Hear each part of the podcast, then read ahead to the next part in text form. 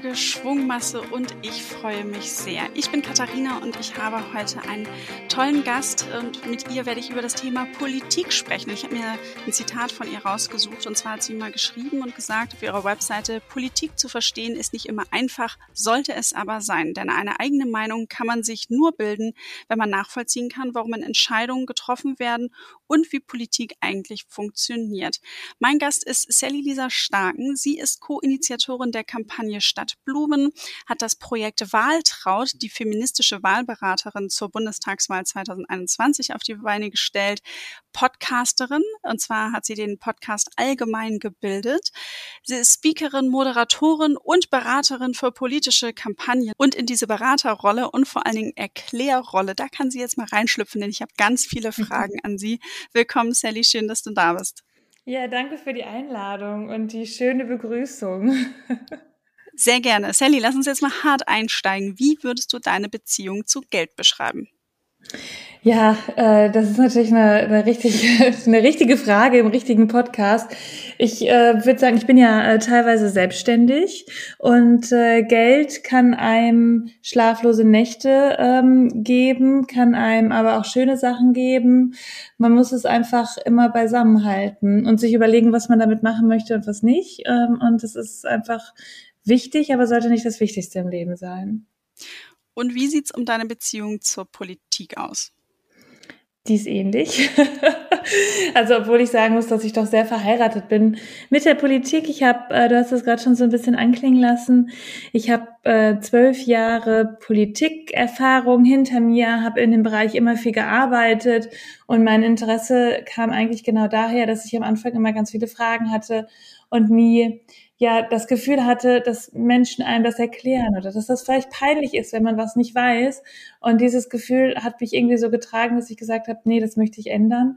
Und so bin ich in die in diese Rolle ähm, gekommen, dass ich Politik versuche zu erklären und meistens dann, wenn ich selbst nicht verstehe. Also so hat's angefangen und so ist es auch heute noch. Also wenn du mir heute Profi-Fragen stellst, kann es sein, dass ich das auch nicht weiß, aber man kann es sich einfach erklären und das ist das total Wichtige, weil so, und das hast du in meinem Zitat, ist auch schön gewesen, äh, dass du das so zitiert hast, ist es ja auch rübergekommen, nur so kann man sich ja eine eigene Meinung bilden und nachher auch sprechfähig sein. Und das ist ja so wichtig in unserer Gesellschaft.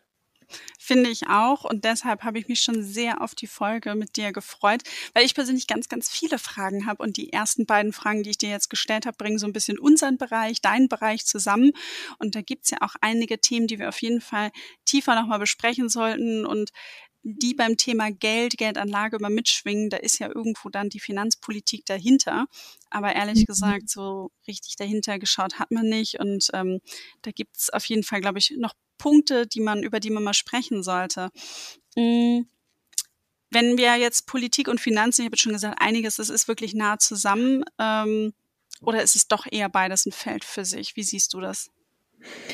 Also das, es gibt ja das Feld Finanzpolitik und ich glaube, oder wenn wir uns mal ganz äh, ja, konkret vorstellen, was so in der Politik passiert oder wie unser Leben aussieht, wo überall Geld fließt und was davon vom Staat eigentlich gekommen ist, dann kommen wir ja genau dahin, dass wir öffentliche Finanzen haben oder auch Staatsfinanzen, so kann man es ja auch nennen.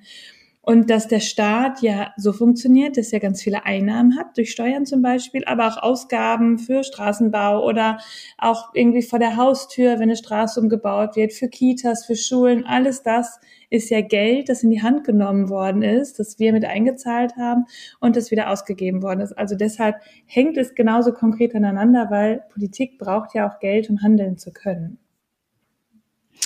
Ist das jetzt die Rolle des Finanzministers, dass er eben handeln kann?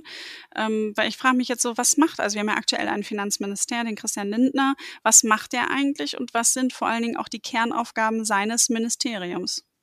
Ja, gerade hat er den neuen Bundeshaushalt und den Finanzplan ähm, beschlossen. Das kam ja am 1.7. kam das raus. Äh, der Finanzplan äh, geht ja bis 2026 und der Bundeshaushalt ähm, ist fürs nächste Jahr beschlossen worden, 2023. Und ein Minister leitet ja das Bundesministerium und der verwaltet dann sozusagen das Geld und kümmert sich darum, dass alles läuft. Und die Kernaufgaben sind auf der einen Seite dieser öffentliche Haushalt, den ich gerade schon so ein bisschen angesprochen habe. Es ist eigentlich so die zentrale Rolle zu überlegen, welche Belange gibt es gerade? Wie sieht unsere Finanzpolitik aus? Wofür brauchen wir Geld? Wo bekommen wir das her? Was nehmen wir ein, wenn wir über Steuerpolitik nachdenken? Und wie kann zum Beispiel auch der Finanzmarkt stabil sein, auch auf internationaler Ebene? Und da spielt er auch so eine Schlüsselrolle. Also all das, diese ganzen Fäden oder alles das, was dann in anderen Ministerien passiert, ähm, läuft meistens auch mit dem Finanzministerium zusammen. Darum sagt man immer, dass das eins der wichtigsten Ministerien ist, weil die das Geld sozusagen haben. Du hast eben die beiden Begriffe auch genannt und das ist auf jeden Fall was, was man aus den Nachrichten auch immer wieder hört. Der Bundeshaushalt, Finanzplan. Was steht denn in den beiden Unterlagen jetzt genau drin? Also was kann ich mir darunter vorstellen? Welche Zahlen, Daten, Fakten sind da drin? Ja, das Schöne ist, man kann sowas ja alles immer einsehen. Äh, das finde ich immer ganz gut. Man kann sich genau anschauen, für was was ausgegeben wird. Und ähm, da steht dann drin, also wir haben ja eine neue Bundesregierung seit äh, letztem Jahr. Und da gab es einen Koalitionsvertrag und haben die ganz viel drin festgeschrieben, was die alles machen wollen. Und das, was die alles machen wollen, dafür brauchen sie ja Geld oder müssen überlegen, wie viel Geld geben wir denn dafür aus. Und das alles wird in so einem, in einem, ähm, ja, in dem Bundeshaushalt für ein Jahr verteilt. Und dann kommt noch sowas dazu wie Sondervermögen. Das Wort haben wir jetzt ja auch schon in der Corona-Pandemie oft gehört. Die Corona-Schulden, da gab es ja auch oft die Schlagzeile, wer zahlt das eigentlich alles? Oder auch das Sondervermögen jetzt im Ukraine-Krieg, das ähm, wir sozusagen über Jahre äh, jetzt finanzieren, für die Bundeswehr zum Beispiel und für Menschen, die zu uns kommen aus der Ukraine. Und das alles steht in diesem Bundeshaushalt drin. Und dann überlegen sich Ministerien, wie zum Beispiel jetzt das Familienministerium oder äh, das Justizministerium, wofür sie Geld brauchen, was sie gerne machen möchten. Und das wird dann im Bundeskabinett, und da sitzen alle MinisterInnen drin, Darüber wird gesprochen und dann wird in der Bundesregierung dieser Haushalt aufgestellt und der wird dann im Bundestag und im Bundesrat abgestimmt. Und im Finanzplan, was ist da drin? Ich muss jetzt so blöd fragen, weil ehrlich gesagt, ich höre die Begriffe immer wieder und äh, du kannst es so schön erklären, ja. dass man jetzt einfach mal sagt, okay, was, was steht denn jetzt da genau drin? Also, weil ich sag mal, Bundeshaushalt würde ich jetzt übersetzen mit den finanziellen Worten, das sind unsere Budgettöpfe. Also als Finanzheldin habe ich auch, das ist dann so monatlich runtergebrochen. Ich muss da nicht ganz so viel hin und her jonglieren, aber ich weiß genau, so groß ist mein Topf für Miete und für Freizeit und Spaß und Urlaub und so weiter. So mhm. macht äh, der Finanzminister das ja auch ungefähr. Und wenn da nochmal jemand kommt und was Sondermäßiges braucht, dann stellt er nochmal einen Budgettopf auf. Ähm, genau. Aber der Finanzplan, sind das dann der die Ziele oder wie genau, kann ich mir das vorstellen? Der neue Finanzplan der ist jetzt ja bis 2026 verabschiedet worden.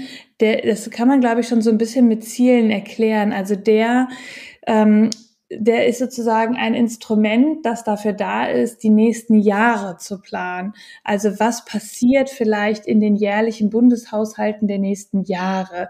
Und so eine Bundesregierung, die ist ja mehrere Jahre im Amt, fünf Jahre ist die im Amt. Und genauso lange geht auch dieser Finanzplan jetzt zum Beispiel. Und da wird dann festgelegt, was sie sich alles vorgenommen haben, was alles passieren kann. Und genau daraus wird dann auch der jährliche Bundeshaushalt wieder gezogen. Also das ist sozusagen die längere Sicht. Und der Haushalt, der ist sozusagen für ein Jahr. Okay, alles klar, verstanden.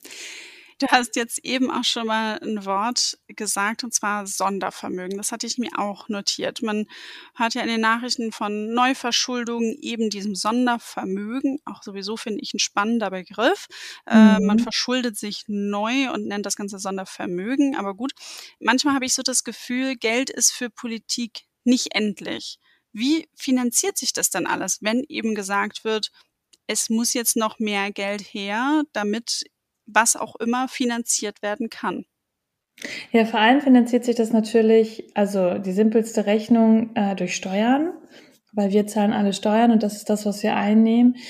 Sollten wir aber Ausgaben haben, die nicht durch Steuern gedeckt sind, dann machen wir Schulden. Und das machen wir ja schon länger. Und man kennt ja auch die Diskussion um die Schuldenbremse. Das war jetzt auch wieder ein Riesenthema beim Bundeshaushalt. Christian Lindner hat nämlich die Schuldenbremse für nächstes Jahr wieder rein verhandelt, ähm, weil er meint, das ist das Instrument, um gegen die Inflation zu kämpfen. Das bedeutet also, dass der Staat Schulden aufnimmt und natürlich Kredite hat und Zinsen ähm, auf das alles zahlt. Und das ist sozusagen das, wie es funktioniert. Ähm, der Staat kann natürlich größere Berge an Schulden aufnehmen und so funktioniert das dann. Also im Detail ist das super kompliziert und ich muss gestehen, ich habe vorher auch nochmal nachgeschaut, aber ich glaube, die einfache Erklärung ist an der Stelle, glaube ich, das Wichtige, dass man sich einfach überlegt, ich gehe zur Bank und ich bekomme einen Kredit und der Staat bekommt natürlich viel, viel mehr und ist auch sehr, sehr damit beschäftigt, die Zinsen auf Kredite äh, zu bezahlen. Also das Entscheidende für Staatsschulden sind in meistens ist das die Zinslast und nicht die Höhe der Staatsschulden. Weil meistens fragen wir uns ja auch, was passiert denn? Also, ne, das kommt ja ganz oft, kommt ja irgendwie, kennt man das, der Bund der Steuerzahler, das ist ja das, was öfter mal in den Medien ist. Und dann kommt die Frage, ja, was ist denn mit der nächsten Generation? Also was passiert denn dann eigentlich mit unseren Kindern? Können die dann noch eine Rente haben, wenn wir uns so krass verschulden? Wir brauchen eine Schuldenbremse jetzt. Wir dürfen uns nur bis zu so und so einer Summe verschulden. Und es gibt einen ganz spannenden Artikel, den habe ich heute extra nochmal gelesen von der Hans-Böckler-Stiftung. Und da sagte ähm, eine Expertin, ich, ich schicke auf jeden Fall nochmal den Link, dass wir den vielleicht in die Show Notes mit reinbringen können, die sagte, äh, dass Staatsschulden in der Regel nicht zurückbezahlt werden, sondern die Fristen einfach neu aufgelegt werden. Und das bedeutet, dass der Wert der Schulden, dass der nicht zurückbezahlt wird, sondern die Zinslast. Also wenn die Zinsen niedrig sind, aber das Wachstum hoch, dann kann sich diese Schuldenquote stabilisieren. Und das bedeutet, solange die Zinsen in den nächsten Jahren relativ gering und niedrig bleiben, dann haben wir kein Problem. Und das ist super interessant, fand ich auf jeden Fall, weil man fragt sich ja, die, diese, diese riesen Neuverschuldung, die wir immer wieder hören, die Summen, die sich ja keiner von uns wirklich vorstellen kann, dass es die wirklich gibt, ähm, wie das jemals, also man kommt ja nicht auf so auf die Null irgendwann zurück. Und das fand ich ganz spannend als Erklärung dafür. Absolut spannend. Nächste Frage mal eingeschoben. Von wem genau leiht sich denn jetzt ähm, unser Finanzminister das Geld? Wohin geht er denn? Zu einer klassischen Bank sicherlich nicht. Da kriegen wir ja nicht die Milliarden her. Also die drei Hauptwege, die, die man so kennt oder die man eigentlich auch findet, wenn man ähm, sich ein bisschen darüber informiert, und das äh, findet man auch alles auf der Seite des Bundesfinanzministeriums, die haben wirklich super viele und tolle Erklärungen zu ihrer Arbeit. Das ist die, äh, die Bundesbank, die Europäische Zentralbank und Staatsanleihen. Also so funktioniert das. Und ähm, ja, also es ist immer wieder, ich finde es immer wieder faszinierend, ähm, wie schnell das funktioniert. Und ich glaube, dass es wirklich in den meisten Fällen die Frage ist, ähm, wie viel Zinsen wir darauf zahlen, nicht wie viel Geld wir uns wirklich leihen. Okay. Du hast es eben schon mal so ein bisschen angesprochen, wie geht das weiter und ähm, wie kommen wir von den Schulden runter? Wie, welche Auswirkungen kann das denn auf uns Bürger haben, wenn wir uns als Land immer weiter verschulden? Also wirklich so im Alltag, wie kann das aussehen? Ähm, was kann dann mhm. irgendwie nicht mehr bezahlt werden oder was wären so die ersten Dinge, wo wir merken, äh, es funktioniert nicht mehr? Oder ist es eben so, wie du gerade sagst, wir können uns immer noch weiter verschulden, solange die Zinsen niedrig sind, äh, solange wir uns die Zinsen halt noch leisten können? Ich glaube, das Wichtige daran ist, und das ist ähm, super spannend, wenn man sich mal die Meinung unterschiedlicher Parteien dazu anschaut, weil Schuldenbremse war auch ein, ist immer, oder ist eigentlich immer ein Riesenthema in Wahlkämpfen auch ähm, ob wir viel Geld in die Hand nehmen, um später mehr davon zu bekommen, wenn wir über Bildung nachdenken zum Beispiel. Ähm, oder ob es immer diese, also es wurde ja immer diese schwarze Null sozusagen, das war ja immer dieses Zeichen von der CDU. Ähm, und jetzt auch Schuldenbremse, was die FDP mit rein verhandelt hat, ähm, in welche Richtung man da geht. Und da muss ich einfach sagen, ich bin keine Finanzpolitikerin, um diese Frage so richtig gut beantworten zu können ich kann mir einfach nur vorstellen, dass es wichtig ist zu entscheiden, wofür man das Geld ausgibt. Also was sind die wirklich wichtigen Sachen, die wir brauchen und wo investieren wir denn auch in die Zukunft, um nachher wieder was zurückzubekommen? Und äh, das sind natürlich wir. Und das wäre, wenn es meine eigene persönliche Meinung wäre, immer an erster Stelle Bildung. Weil über Bildung entwickelt sich unsere Gesellschaft fort. Und das ist der Faktor, in dem wir mehr investieren müssen. Und auch das kennt kennen wir alle. Ich meine, wenn Wahlkampf ist, ein Wahlplakat gibt es immer zum Thema Schule, äh, wenn es äh, auf Landesebene ist, über marode Schulsysteme, über, also ich meine, wir waren ja auch alle selber in der Schule. Meine Schule sah damals auch nicht toll aus. Also dieses Thema ist ja super polarisierend und zeigt eigentlich, wie wir Geld investieren müssen, damit es funktioniert. Und diese Abwägung zwischen, wie viel Geld bekommen wir, äh, bekommen wir rein an Steuern, ähm, was kann man da noch regulieren und äh, was geben wir aus, ist, glaube ich, super wichtig. Und das ist auch sehr spannend im politischen Bereich, wenn man natürlich sieht, wenn es äh, Regierungswechsel gibt, wie sich so ein Fahrplan noch ändern kann oder wie Ministerien mehr Geld für neue Unternehmungen bekommen, die vielleicht vorher gar nicht wichtig waren oder wie schnell auf einmal Gesetze, über die wir Jahrzehnte gesprochen haben, auf einmal geändert werden können. Und darum ist bei dem Thema finde ich auch immer super wichtig, dass man einfach schaut, wen man wählt und äh, wie die Parteien äh, dazu stehen. Ja. Ich glaube, wir machen mal so einen Haken an das Finanzministerium und kommen nämlich mal genau an auf die anderen. Es gibt ja noch ein paar andere Ministerien. Wie viele gibt es eigentlich? Es gibt 16 Ministerien. Wenn wir das Bundeskanzleramt, das gehört ja auch dazu, dann haben wir ja 16 Ministerien für ganz viele unterschiedliche Aufgaben. Okay. Und wie wird da jetzt entschieden, wie viel Budget Sie bekommen? Das ist dieser Finanzplan und der Bundeshaushalt, über den wir schon gesprochen haben. Da ist es so, dass es jährlich einen Regierungsentwurf gibt. Also der Haushaltsplan wird aufgestellt vom Bundesfinanzministerium und da wird sozusagen gesagt, okay, das sind unsere erwarteten Einnahmen, das sind die erwarteten Ausgaben, die wir generell haben und dann wird verhandelt und zwar mit den anderen Bundesministern und Bundesministerinnen.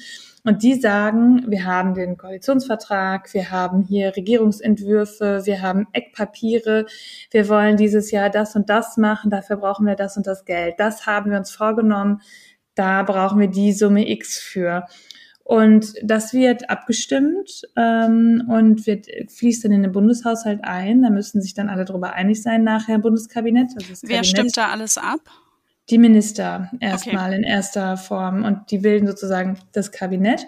Und diese Grundlage haben sie dann, um sozusagen Mittel verteilen zu können. Und das ist dann ein Entwurf des Haushaltsplans und auch des Finanzplans. Und der geht dann in den Bundestag. Und dort wird dann beraten, und dafür haben wir ja auch alle PolitikerInnen in den Bundestag gewählt, die Abgeordneten, die dann dem Haushaltsplan zustimmen oder Änderungen beantragen oder sagen, es gibt im Bereich Wissenschaft müssen wir mehr Geld beantragen. Dann geht es in die Lesungen dieses Bundeshaushalts, es geht in die Ausschüsse hinein, in die Fraktion.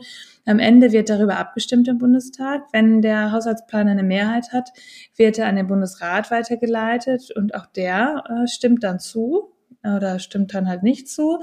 Und dann wird äh, der Haushaltsplan verabschiedet. Genau. Und dieser ganze Prozess wird von dem Bundesfinanzministerium begleitet. Und natürlich ist es in der Koalition schwieriger, einen Haushaltsplan aufzustellen, als wenn man jetzt sagt, es gibt nur eine Partei, die die Regierung stellt, weil die sind sich ja in, in, großer Linie natürlich einig. Die denken auch natürlich, mein Ministerium ist das Wichtigste und ich muss genug reinverhandeln, um irgendwie wieder ins Haus reingehen zu können und äh, irgendwie alle können mich dann noch anschauen und ich habe was geschafft in meinem Job. Das gehört ja auch natürlich dazu, dass die diesen Druck haben.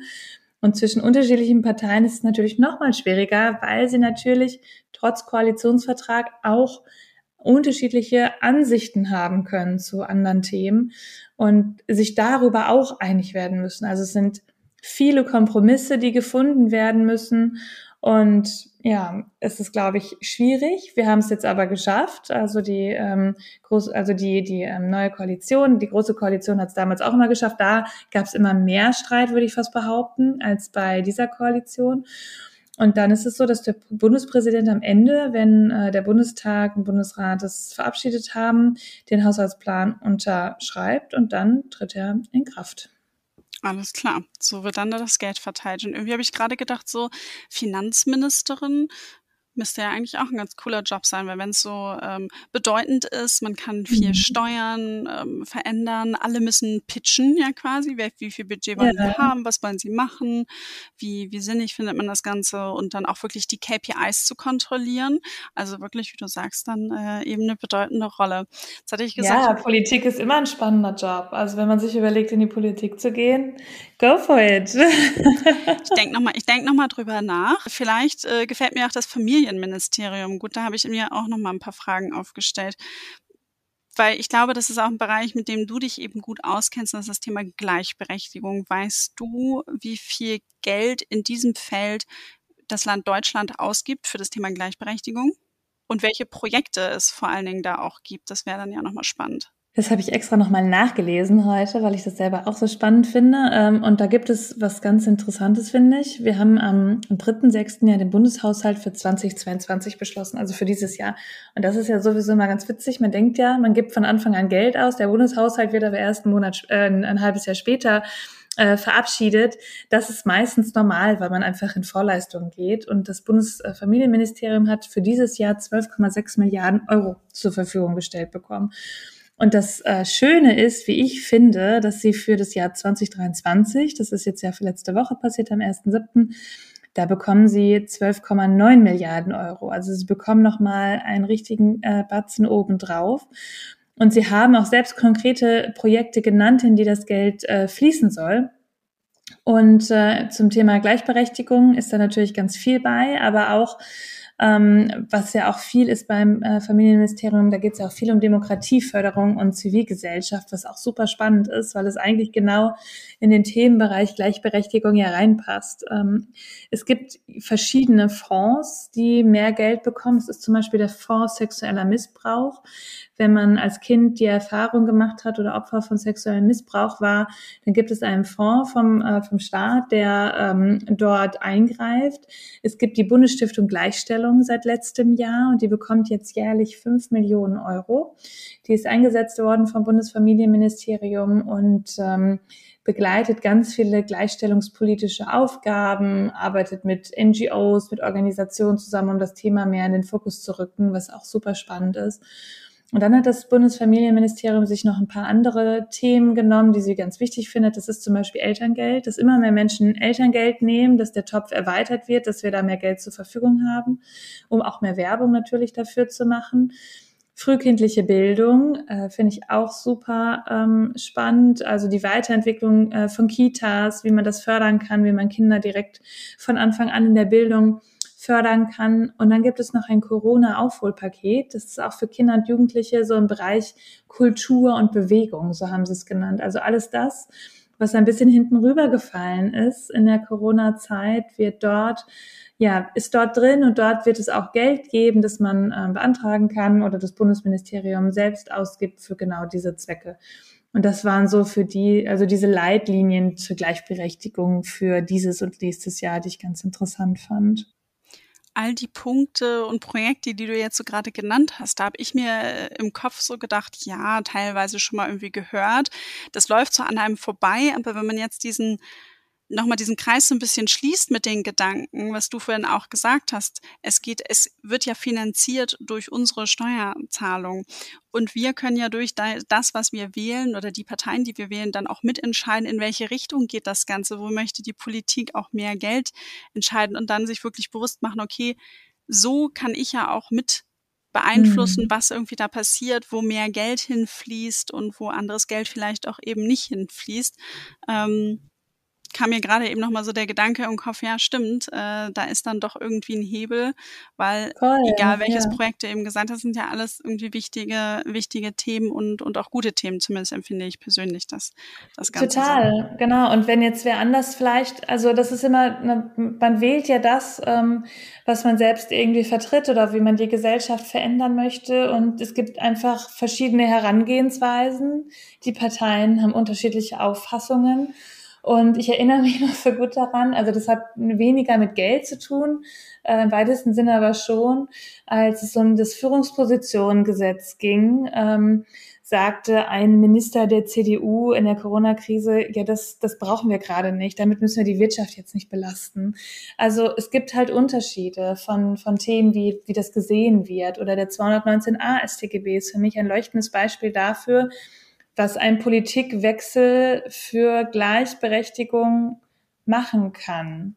Ohne jetzt zu sagen, also ohne, ne, man, das ist einfach Fakt, dass wir gesehen haben, dass die Große Koalition ähm, das Werbeverbot für Schwangerschaftsabbrüche, so wird es ja genannt, dass die den Paragraphen nicht abschaffen konnten, nicht streichen konnten. Sie haben es nicht geschafft. Sie haben Kompromisse gefunden, die nicht funktioniert haben. Und eine, also die neue Regierung hat es direkt in den Koalitionsvertrag geschrieben. Der Justizminister hat sich, glaube ich, im Januar schon vor die Kameras gestellt und gesagt, den möchte er abschaffen und jetzt ist er weg.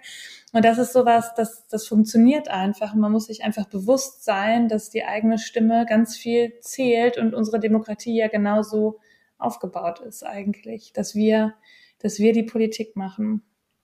Definitiv. Wenn wir jetzt nochmal auf das Thema gucken, Ungleichheiten zwischen den Geschlechtern. Ähm, inwiefern ist das ein Thema? Wenn ich mit der finanziellen Brille wieder drauf schaue, dann ist es für mich ganz häufig, also dieses Thema Ehegattensplitting mhm. aus meiner Brille ein sehr ja, ein schwieriges System. Wie ist es denn so generell in der Politik, wenn es um das Thema Ungleichheiten zwischen den Geschlechtern geht? Und ähm, vielleicht können wir danach noch mal ein bisschen auf das Ehegattensplitting an sich gucken. Ich glaube, das ist nochmal spannend. Ja, ich glaube, da geht so ein bisschen eigentlich auch, was ich gerade schon ähm, gesagt habe, dass es immer darauf ankommt, wer gerade Politik macht. Ähm, und für mich war ganz spannend, dass ich angefangen habe, so Gleichberechtigung und Feminismus für mich als Thema zu finden und ganz viel dazu auch zu machen und in dem Bereich zu arbeiten. Da hat eine ähm, Gleichstellungsbeauftragte, die in Rente gegangen ist, zu mir gesagt, ja, es ist alles gut und schön, was du erzählst, Sally, aber ich habe das auch alles erzählt, als ich so alt war wie du. Und da merkt man manchmal einfach, wie langsam Politik auch sein kann oder gar nicht allein Politik, sondern es ist ja der Gesellschaftsmotor eigentlich. Und Theresa von Bücker, das ist auch eine ganz tolle Journalistin, die hat mal gesagt, oder es ist jetzt kein Originalzitat, aber so im Sinn hat sie ähm, gesagt, dass die Gesellschaft oder dass man selbst sich auch verändern kann, aber die meisten Veränderungen müssen über Gesetze kommen, damit man die Verantwortung nicht alleine hat dafür. Und strukturelle Benachteiligung, und das sind die ja, die können wir nur aushebeln, wenn es Gesetze gibt. Das ist auch meine Meinung, die das ändern können. Also wenn man sozusagen ein Recht auf etwas hat oder etwas ändern kann, weil, weil es ein Gesetz dafür gibt. Und das ist super wichtig, ähm, dass das natürlich viel mehr kommt. Es gibt noch tausend Sachen, die wir angehen müssen und Ehegattensplitting gehört genauso dazu. Das ist so ein Artefakt aus der Steinzeit, könnte man fast sagen, wenn man darüber nachdenkt, dass das Einkommen bei der Eheleute zusammengerechnet wird und dann ist die Hälfte, also die Steuer wird dann ja so ermittelt, dass auf die Hälfte äh, des, des gemeinsamen Einkommens jeweils die Steuer entfällt. Ähm, und das funktioniert natürlich nur so gut, oder ist, ist, ist meistens in, in, in Ehen ähm, so, wenn, wenn es ein Einkommensgefälle gibt, wenn der Mann meistens mehr verdient als die Frau. Und ähm, dazu gibt es auch ganz, ganz viele Studien und Aufsätze, die meistens in die Richtung gehen, dass sie sagen, dass das Ehegattensplitting ein Anreiz dafür ist, dass Frauen oder dass Frauen im Haushalt bleiben, weil sie natürlich weniger Steuern zahlen. Wofür ist der Anreiz, dass sie ähm, arbeiten gehen, in, in, genau in diesem, in diesem Konstrukt. Also es ist eine mittelbare Benachteiligung von Frauen, die man dadurch eigentlich spürt. Und das ist etwas, was, worüber man sprechen muss. Und darüber reden wir, glaube ich, auch schon seit Jahren. Ähm, das ist was sehr Konservatives. Es ist ein konservatives Weltbild natürlich ähm, dass man das weiterentwickeln kann in die Richtung, wie, wie Partnerschaften heute eigentlich funktionieren. Und das ist nicht nur noch so und eigentlich wird es dadurch ja nur noch mehr manifestiert. Hm. Im aktuellen Koalitionsvertrag des Bundes, da steht ja auch drin, dass das Ehegattensplitting äh, mhm. abgeschafft werden soll. Wie soll sowas denn funktionieren und was wäre dann auch der Vorschlag oder gibt es Vorschläge, wie man es dann verändern möchte, wie man es vielleicht fairer auch gestalten möchte? Und wäre es dann auch das Ziel, eben den, ja, ich sag mal, schlechter verdienenden Personen in der Ehe dann auch es wieder attraktiver zu machen, zu arbeiten? Ja, also im Koalitionsvertrag ähm, steht, und ähm, das kann ich dir kurz einmal, vielleicht das kann ich am besten zitieren, Gerne. weil das sonst, glaube ich, zu kompliziert ist ist eine Weiterentwicklung der Familienbesteuerung geplant, sodass die partnerschaftliche Verantwortung und wirtschaftliche Unabhängigkeit mit Blick auf alle Familienformen gestärkt werden. Und das bedeutet ja eigentlich, dass der Koalitionsvertrag hier genau ins Auge nimmt, dass es nicht nur die typische Ehe zwischen Mann und Frau gibt, wo der Mann vielleicht dann mehr verdient, sondern dass wir ganz viele Familienformen haben, die aber natürlich in der Besteuerung mitbedacht werden müssen und wo man auch eine Verantwortung haben kann für Partnerschaftlichkeit, die zu einer Eigenverantwortung beiträgt. Ich habe ehrlich gesagt noch keine Alternative gefunden, wie das aussehen kann. Ähm, vielleicht ist die schon ausgearbeitet, aber noch nicht öffentlich. Ich glaube aber, dass dieser Blick, wenn man sagt, okay, das ist das Ziel, dass das was super Wichtiges ist, um von diesem konservativen Weltbild runterzukommen, dass die Ehe allein der Faktor für die Besteuerung sein kann, ehrlich gesagt. Und dass es super interessant und es ist auch neu in der Politik, dass wir sowas haben wie mit Blick auf alle Familienformen, dass solche, solche, solche Wörter auch ausgesprochen werden. Und das finde ich sehr, sehr, sehr, sehr interessant. Ja. Ich finde es auch super spannend und äh, habe mir innerlich schon direkt notiert, wenn es wirklich konkretere Vorschläge gibt, dann sollten wir auf jeden Fall widersprechen ja. und ähm, das dann auch mal wirklich diskutieren. Jetzt würde ich mich aber für den Weg für so einen Vorschlag aus dem Koalitionsvertrag nochmal interessieren. Was passiert sozusagen von Vorschlag bis Beschluss und Umsetzung? Also wie lang kann so ein Weg sein und was sind die Schritte, die das Ganze dann auch passieren muss. Ja, da gibt's ganz verschiedene Herangehensweisen. Meistens ist es so, dass ein Gesetzesentwurf aus dem Bundestag heraus, also aus einer Fraktion, einer Partei herauskommt, weil das der schnellste Weg ist. Man kann auch als Regierung sagen, wir haben hier einen Gesetzesentwurf, der muss dann aber über den Bundesrat gehen und die haben dann nochmal sechs Wochen Zeit, darüber nachzudenken, bevor es im Bundestag geht. Darum sagen die meisten MinisterInnen, ah, wir machen das mal über unsere Fraktion direkt in den Bundestag rein. Oder die Fraktion ähm, macht selber sozusagen die Initiative. Dann gibt es im Bundestag drei Lesungen über ein Gesetz ähm, und dann wird in den Ausschüssen darüber diskutiert. Es gibt ja verschiedene Ausschüsse. Ähm, und dann gibt es nach der dritten Lesung eine Abstimmung im, Bundesra im Bundestag. Dann geht das Gesetz in den Bundesrat und dann tritt es in Kraft. Also, wenn man das alles hört, ist das natürlich relativ viel und einen, man kann jetzt nicht sagen, das sind jetzt so pauschal sechs Monate. Man kann das sich nur an Beispielen erklären. Und der 219a ist für mich irgendwie das aktuellste gewesen. Da sieht man zum Beispiel, okay, im Januar ähm, hat der Justizminister gesagt, wir gehen das jetzt an und jetzt im Juni ist es beschlossen worden. Also da waren sechs Monate. Es kommt einfach auch darauf an, wie, ähm, wie unstrittig vielleicht auch so ein Gesetzesentwurf ist oder wie wichtig er auch ist. Also manche Sachen sind ja auch viel, viel schneller. In der Corona-Pandemie sind die Sachen ja viel, viel schneller passiert. Also es kommt auch darauf an, inwieweit es gerade eine Dringlichkeit vielleicht auch hat oder in, inwieweit ähm, man noch darüber diskutiert oder abstimmt. Und man kann es jetzt zum Beispiel beobachten, das neue Selbstbestimmungsgesetz soll kommen. Das wurde letzte Woche äh, verkündet, dass das jetzt auch losgehen soll. Und wenn man jetzt überlegt, aha, Letzte Woche haben sie das erste Mal darüber gesprochen. Mal schauen, wann es dann kommt. Daran kann man dann vielleicht auch nochmal festhalten, wie schnell das gegangen ist und wie dringlich das für den Bundestag war. Man muss dazu natürlich die Sommerpause rechnen, die darf man jetzt nicht vergessen. Weil jetzt äh, passiert erstmal in dieser Richtung erstmal eher weniger. Was kann ich denn jetzt als Bürgerin tun, um mich zum Beispiel bei dem Thema Ehegattensplitting oder auch anderen Themen, wo ich mich für interessiere, einzubringen? Also unabhängig vom Thema Wählen, gibt es irgendwas, was ich zwischendurch tun kann, ähm, wo du sagen würdest, okay, das könnte man tun, um Dinge zu bestärken, zu unterstützen, ja, ganz viel. Also es kommt immer auf, also ich glaube, das Wichtigste ist immer, dass man auf seine eigenen Ressourcen schaut. Also wie viel Zeit habe ich denn? Wie viel kann ich überhaupt einbringen? Wie viel Kraft habe ich? Wie viel Energie habe ich dafür, wenn ich jetzt mir, wenn ich jetzt Kinder zu Hause habe und mein Tag ist sowieso schon voll, ist das immer noch mal eine andere Nummer. Das einfachste, was man machen kann, ist, dass man einfach mit seinem Bekanntenkreis darüber spricht, dass man einfach seine eigene Meinung bildet und bestärkt in Gesprächen und anderen auch erzählt, ähm, was sie beschäftigt und dann ins Gespräch kommt, Diskussionen führen und davor auch nicht zu scheuen oder auch nicht davor zu scheuen, mal irgendwo gegenzuhalten. Ähm, meine liebste, also mein liebster, ja, mein liebstes Gedankenspiel ist, das kennen wir auch alle, diese Menschen, die auf einmal anfangen, Co-Referate über ein Thema zu halten ähm, das kann auf einer Gartenparty sein, das kann, das kann auf der Arbeit sein, in der Kaffeepause und dann kommt sowas wie, ja, äh, Olaf Scholz, der sagt ja sowieso immer nicht was, der macht überhaupt gar keine gute Politik, Punkt. So, und dann, dann ist immer die Frage zu denken, ja, das könnte sein, aber warum ist das so? Also was ist das dahinter und dann diese Diskussion anzufangen, um zu gucken, lasst uns doch lieber darüber sprechen ähm, und in den Bereich zu gehen, nicht nur Meinungsmache zu machen, also äh, etwas weiterzutragen, was andere gesagt haben, sondern eine eigene Meinung zu entwickeln und darüber zu reden. Das ist, glaube ich, so das niedrigschwelligste, was man machen kann, gegenhalten ähm, bei, bei Themen, die brisant sein können.